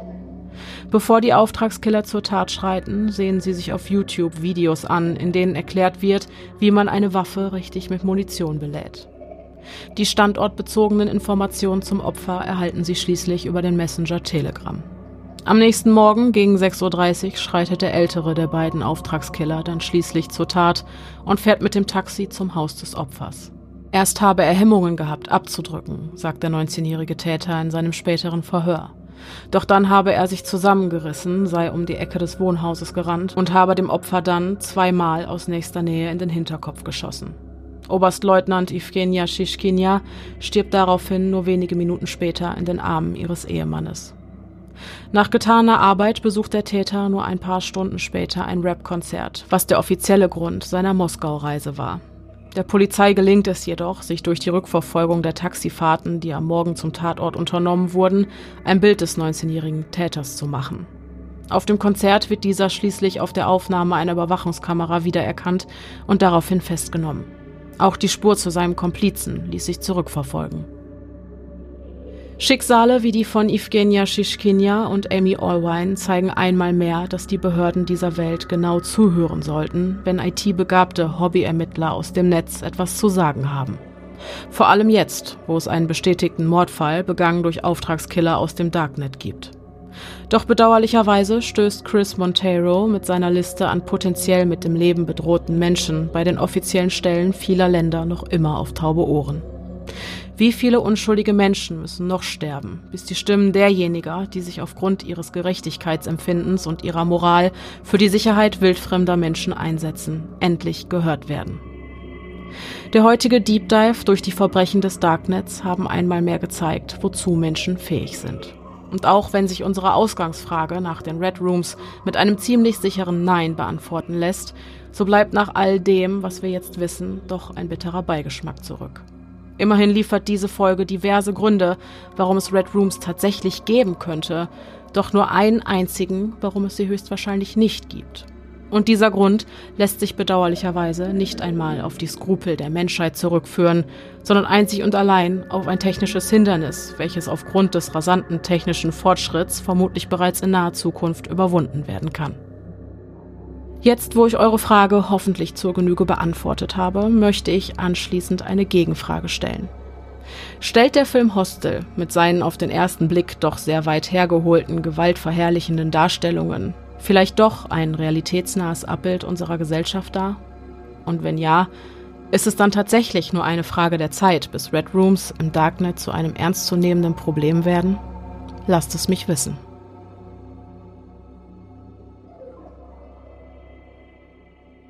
Okay, wow.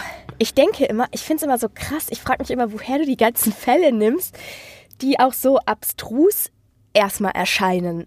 Also Mhm. erstmal übrigens äh, könnte es sein, dass es eine meiner neuen Lieblingsfolgen wird, weil ich Echt? finde, ja total, ich finde das Skript richtig geil. Sehr schön. Ähm, ich habe mich sehr über die Erklärung gefreut und habe auch sehr gut verstanden, was du da erklärt hast. Ja. Und ich glaube, da werde ich nicht die Einzige sein. ja, nochmal ganz kurz. Freut.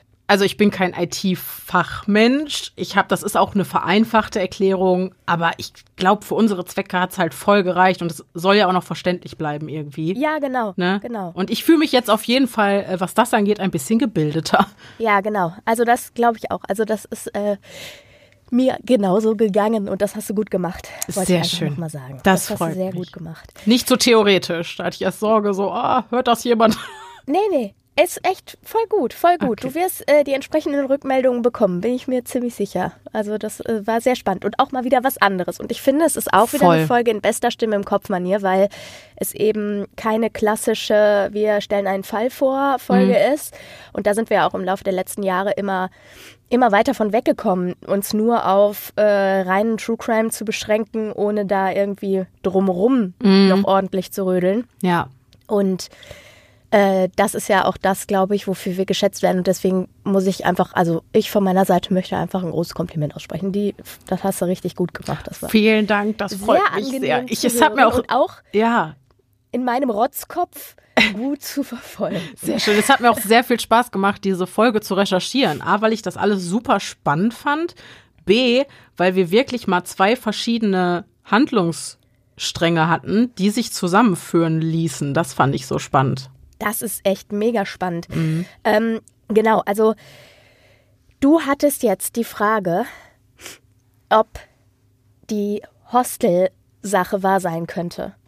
Richtig, also wenn es diese technischen Barrieren Ja, ja. nicht gäbe, ob Ich Menschen dazu in der Lage sind. Ich bin sicher. Ich bin auch. Ganz, ganz, ganz sicher. Und Ja. ich habe auch, ich war ehrlich gesagt ziemlich überrascht davon, dass du gesagt hast, dass deine Recherchen ergeben haben, dass es diese Red Rooms nicht gibt. Mhm. Weil ähm, ich habe damals schon, könnt ihr euch erinnern, als Saw rauskam, da war ich ungefähr 14 oder 15 oder so. Ähm, da haben wir den geguckt. Später bei Freunden, illegal, weil wir ja noch nicht 16 oder 18, ich glaube, die waren sogar ab 18 auf jeden Fall, ne, ihr kennt das. Äh, viel zu früh Horrorfilme geguckt.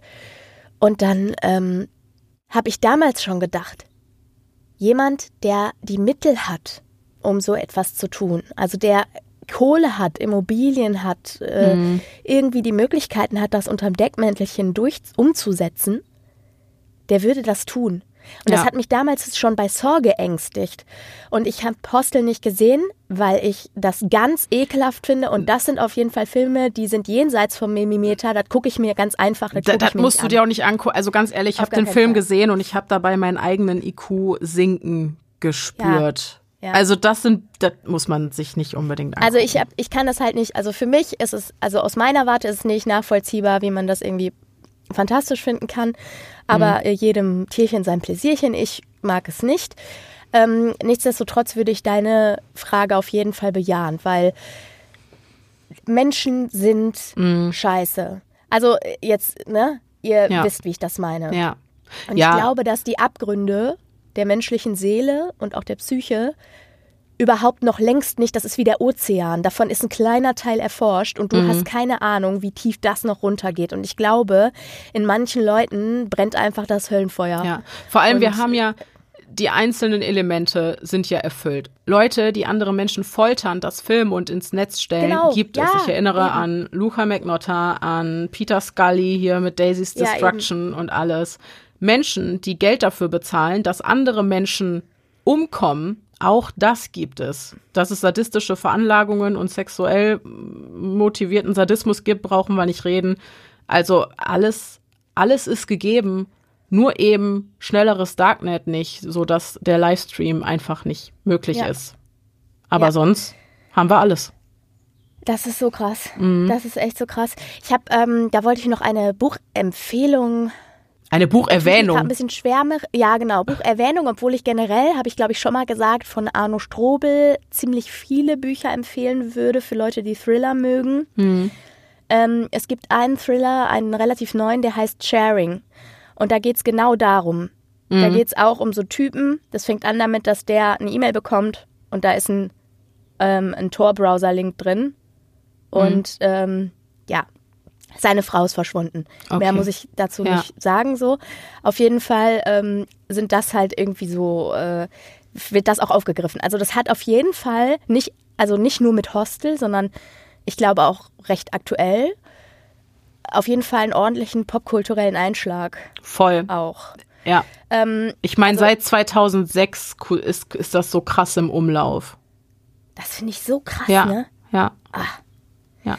Also wie gesagt, ich glaube, das wäre so. Wenn das ginge, wäre das so. Mhm. Das, da bin ich auch, lege ich meine Hand für ins Feuer. Und ich glaube leider Gottes, dass Hostel demnach doch irgendwie ein, ja, ein doch recht äh, realistisches Bild unserer Gesellschaft abbildet, so krank der Film auch sein mag. Naja, also zumindest diesen Teils, der vielleicht da und also der vielleicht da unterm Radar so Mhm. äh, existiert. Und Ja. Keine Frage, das ist wie bei allen Menschen, die, also ich sag jetzt mal, um jemanden foltern zu können, ja, und gerade auch zu Tode foltern zu können, generell foltern zu können, muss deiner Seele ja schon eine Menge widerfahren sein. Also ich kann ja nicht mal jemanden eine Backpfeife geben, ohne dass ich danach ein furchtbar schlechtes Gewissen habe. Ne?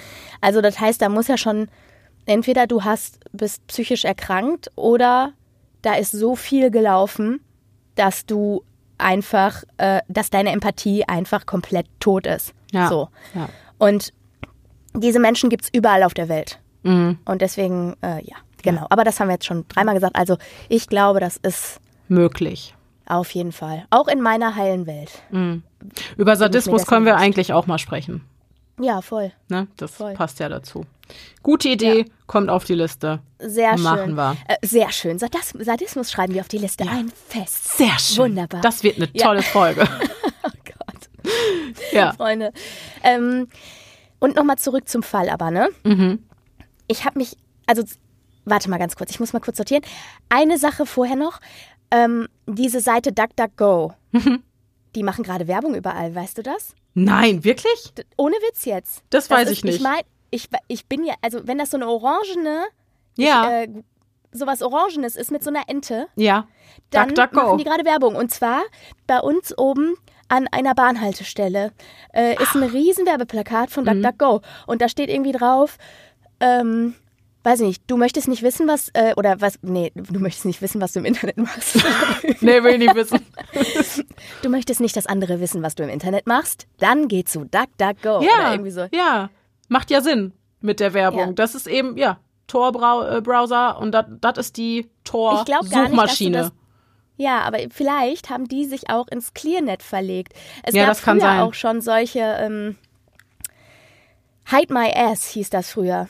Kennst du das? Nein. Das war eine ganz normale Seite im Internet, Ja. wo du halt eben auch über also wo du dann quasi irgendwie Internetseiten eingeben konntest, wenn du nicht wolltest, was, äh, wenn du nicht, mein Gott, wenn du nicht wolltest, dass andere wissen, was du machst. Mhm. Kannst du dich erinnern, dass wir in, ähm, die hatte ich noch gesucht, die Seite, weil ich mich da dunkel dran erinnern konnte, als wir in Holland waren und Join gucken wollten und wir konnten Jerks Stimmt. nicht gucken. Weißt du noch? Stimmt, Und dann ja. haben wir doch auch geguckt, wie machen Über wir das? VPN-Gedöns und so. Genau, ne? aber das Mhm. ging halt nicht. Wir sind halt beide nicht versiert genug, also musste ich mir einen Pro-Account machen, dann ging es trotzdem. Aber ähm, so halt, äh, wir hätten halt gerne einfach äh, Jerks geguckt im Ja, Urlaub. da Darknet hätten wir, glaube ich, gucken können. hätten wir gucken können, Ja. aber wir waren zu blöd, das ins Laufen zu kriegen. Jetzt weiß ich, wie wir ins Darknet kommen. Wunderbar. Das nächste Mal können wir dann Jerks gucken. Genau. Heiße Serienempfehlung übrigens. Mhm. Ähm, ja, also, äh, aber zurück zum Fall. Ähm, das ist so krass. Ich fand, das war ein richtiger Brainfuck irgendwie, Mhm. wie das dann so, wie sich das so aufgedröselt hat. Und du hast ganz am Anfang deiner Schilderung gesagt, wir zäumen das Pferd heute von hinten auf. Ja. Und du hast das Pferd von hinten aufgezäumt und zwar auch während des Falles, weil Mhm. wie sich das dann so, also wie sich die Zusammenhänge so aufgedröselt haben, dass es dann am Ende darauf hinauslief, dass es ihr Mann war. Ja. Hättest du das kommen sehen oder war das für dich ein Plot-Twist? Ähm, also sagen wir mal so. Hm. Sind wir nicht immer, ist das nicht immer ein bisschen suspicious? Wenn Sass. It's sus. Richtig. Keine Sass. Also, verstehst du, was ich meine? Mhm. Aber ich hatte trotzdem gedacht, also ich habe trotzdem ehrlich gesagt nicht daran gedacht. Und ähm, ja, weiß Mhm. Ja, ich nicht. ich dachte, ich dachte mir nämlich auch, also ich dachte, okay, es ist irgendwie absehbar, dass es der Ehemann war, aber dann dachte ich mir, habe ich mein, habe ich noch mal versucht, mein Skript objektiv zu betrachten. Ja, dachte ich mir so, genau. nee, am Anfang ist es nicht so klar. Das ist das Ding. Das Ne? Mhm. habe ich nämlich auch gerade gedacht. Ich habe auch gedacht, ich hätte jetzt gerne für mich geschlussfolgert, dass ich es von Anfang an ähm, irgendwie komisch fand. Oder, Mhm. Aber oder nee. dass es dann der Ehemann war. Ja. Aber nein, also ich finde ja, nicht. es ist nicht klar, dass Steven dieser Dog Day Gott war, Nee. weil dann auch noch diese Jane-Geschichte und so, das klingt ja alles so, als würde wirklich eine andere Person der irgendwie nach dem Leben Ja. trachten, so, ne? Ja, Aber auch wie abgezockt muss man sein, das Also- ist echt krass. ne? Du versuchst erst deine eigene Frau dahingehend zu manipulieren, dass sie sich das Leben nimmt. Nachdem du versucht hast, einen Hitman übers Darknet anzuheuern, dann, ja, und dann letzten Endes, weil beides nicht funktioniert hat, weil deine Frau nicht eingebrochen ist und sich selbst das Leben genommen hat, ähm, machst du es selber. Nee, vielleicht wusstest du auch, dass äh, deine Frau sich nicht umbringen will. Ja, klar, das kann auch zum Und- Spuren verwischen. Genau, sein. und Mhm. machst es dann als Vorbereitung sozusagen. Ja, Ne? ja. Das kann er auch Ja. sein. Naja, und dann hat er doch für einen IT-Spezialisten doch einen relativ dummen Fehler gemacht, der ihm. Aber so richtig Das dumm. Genick gebrochen Was mit hat, ihm ja. denn nicht in Ordnung, ganz ehrlich? Also der hat echt schlecht gekehrt. Ja, wirklich. Nicht, nicht nur wirklich wortwörtlich schlecht gekehrt in der Wohnung, im Sinne von, dass ne, die Blutspuren halt trotzdem noch Ja. zu sehen waren. Wobei ich glaube, es ist fast unmöglich, äh, die wirklich so wegzukriegen, dass man gar nichts mehr davon sieht. Ja. Ähm, wobei auch da, ich glaube, wenn die mich gefragt hätten, sind sie mit dem Blut in Berührung gekommen, hätte ich gesagt, ja, ich bin mit Socken reingetreten. Weil dann kannst du nämlich schon mal sicher gehen, falls die Fußspuren gefunden haben, gibt es eine Erklärung dafür. Ja. Nämlich, dass du reingelatscht bist und die mit deinen Socken ne, durch die Gegend getragen Aber wenn du sagst, du bist mit Socken reingetreten und sie finden keine, dann bist du auch wieder sass. Nee, wieso kann doch findest- passieren? Hä, no. Wenn du damit reingetreten bist, dann du bist mit Socken reingetreten, dann wirst du auf jeden Fall durch die Bude gelaufen. Also dann verstehst du, du kannst ja keine Blutspuren dann einfach Ach so. ungeschehen machen. Aber die haben ihm doch vorher gesagt, yo, wir haben Blutspuren, die gereinigt wurden, gefunden im Haus. Sind sie vielleicht mit dem Blut in Berührung gekommen? Die waren ja sogar noch nett. Und da hätte ich doch gesagt, ja, da bin ich reingetreten. Ja, aber dann, warum hast du sie dann weggemacht? Verstehst du? Ja, weil das eklig ist. Ja, wobei, nee, Ja, nee, nee, nee. du rufst ja erst die, nee, Eben. ja, nee, nee, nee, nee, nee. hast recht, Du machst nee. sie eben nicht weg. Du machst Ja. sie eben nicht weg. Ja, und dann ist recht. nämlich eben, fällt dieses, dieses ganze, das ist das, was ich meinte. Ja. Dieses ganze Konstrukt mit dem, ich habe sie weggemacht, Ja, geht dann in recht. dem Moment auch direkt in Luft auf. Ja. Weil das ist, äh, in Luft auf. Löst sich in Luft auf. Ja, das stimmt. Ja, doch, alles sass. Alles, Alles sass. sass. Ja, Ich finde alles sass ist auch eine geile Nummer für Tassen oder T-Shirts. ja, eigentlich schon. Immer auf der Suche nach äh, Merch-Ideen. Ja, auf jeden Fall das Güllefass. Ja, das Güllefass, genau. Güllefass. Ja, also äh, ich, ich, es, es war einfach, äh, ja, und auch hier wieder, ich feiere diesen Chris Monteiro, der Total. wieder, wieder so ein Hobby-Internet-Ermittler, der da voll das Ding aufgeklärt hat und dann hört ihm wieder keiner zu, wie beim Luca McNaughter-Fall, wo du einfach die übelsten Helden im Internet hast. Ne? Und keiner hört denen zu. Und dann sind die es aber letzten Endes, die da irgendwie den Tag retten. Ja, So, das finde ich so krass. is it. Ja. Also fand ich auch, war mal was ganz anderes. Ähm, hat mir sehr viel Spaß gemacht, diese Folge zu produzieren. Ich bin froh, dass wir auf diese, diese Altlast nochmal eingegangen sind, weil Voll. das hat ja der Livestream im Januar so ein bisschen wieder auf meinen Radar gebracht. Ne? Das, Wieder. so, das war ja. eigentlich schon nach Luca McNotter, war das, kam, oder Daisy, äh, oh Gott, ich will das gar nicht sagen, ne? Nach wisst, der. Hardcore-Folge. Ja, genau. Mhm. Nach der Hardcore-Folge, da war das ja schon so, dass da eigentlich auch Rufe laut wurden, mach doch nochmal was zum Darknet und so. Genau. Und äh, genau, dann nach dem Livestream, ich finde es auch gut, dass du es nochmal aufgegriffen hast. Ich fand es sehr, sehr spannend und ich fand es echt cool aufbereitet, wirklich cool aufbereitet. Äh, so ein, ich sag mal, in Anführungsstrichen trockenes Thema, ja. ähm, trockenes IT-Thema so cool aufbereitet zu haben, ist schon, ist schon sehr, sehr cool. Ich ähm, danke dir für Sehr, deine sehr Arbeit gerne. und die coole Erklärung. Immer wieder gerne. War's das schon für heute? Sag mal. Ich glaube wohl, ne? Ich glaube wohl, ne? Haben Viel wir alles haben wir gesagt. Ja, aber dafür hatten wir einen, einen, einen ausschweifenden Fall. Mit ganz viel Bildung. Genau. Bildungscontent. Genau. Bildungsauftrag Sag mal, erfüllt. äh, Schätzelein, hast du eigentlich Nachrichten gekriegt auf die ähm, Livestream-E-Mail? Ich habe noch nicht geguckt. Du hast noch nicht geguckt. Da musst du mal nachgucken, weil das ist natürlich aufgeschoben, ist natürlich nicht Nee, nee, aufgehoben. nee, nee. Ganz im Gegensatz zu meiner Brautkleidanprobe, Freunde übrigens. Boah, das ist ja so ärgerlich, Corona- ne? Das, das ist so ärgerlich. Das ist ja so scheiße. Das ist so scheiße. Aber ganz Aber ehrlich, ganz es ist nicht ehrlich- die Hochzeit. Ja, eben. Es ist nicht die Hochzeit selbst, sondern es ist nur die Brautkleidanprobe. Die mache ich jetzt ganz traurig alleine bei mir zu Hause. Ich habe gesagt, ich würde mich per Zoom dazuschalten lassen. Ich weiß, aber das ist mir zu viel Aufwand. Und Zoom verzerrt alles und keine Ahnung. Ja, Also, nee. kann ich verstehen. Ja, nee. Ja. Naja, Nee. gut. Naja. Ähm, jedenfalls, äh, Livestream ist eben, wie gesagt, aufgeschoben. Aber nicht aufgehoben. Genau. Und äh, ich sag mal so in zwei, drei Wochen oder so äh, könnten wir das sicherlich dann nochmal neu in Angriff nehmen. Mhm. Und dann würde ich vorschlagen, ähm, ich niste mich mal bei dir ein, vielleicht auch über Nacht. ja, Und dann machen wir uns einen schönen Abend mit den Herzchen yes. und äh, trinken uns ein Säckchen und äh, machen uns Schnacken eine Runde. Mit Genau. Hazel. Yes, Dann, die kleine Genau. Maus. Mhm. das wär's. Klingt gut. Aber erstmal erholst du dich. So. Genau. Ja, vor allem erstmal muss ja die Viruslast wieder sinken. Ja, ja, genau. Und du musst gesund werden und so. Ja. Und dann nehmen wir das in Angriff. Stattfinden wird der Livestream äh, bei uns auf Instagram. Podcast.stimme im Kopf heißen wir da. Ähm, wenn ihr Gedanken zu dieser Folge mit uns teilen wollt oder zu irgendeiner anderen Folge, dann äh, findet ihr auf jeden Fall da auch die entsprechenden Beiträge, wo wir gerne in den Kommentaren oder sonst auch per Privatnachricht ein bisschen schnacken können. Und äh, per E-Mail erreicht ihr uns auch podcast.stimmen im Kopf at gmail.com. Oder wenn ihr Ja. zum Livestream dazu kommen wollt, ist es livestream.stimme im Kopf at gmail.com. Genau.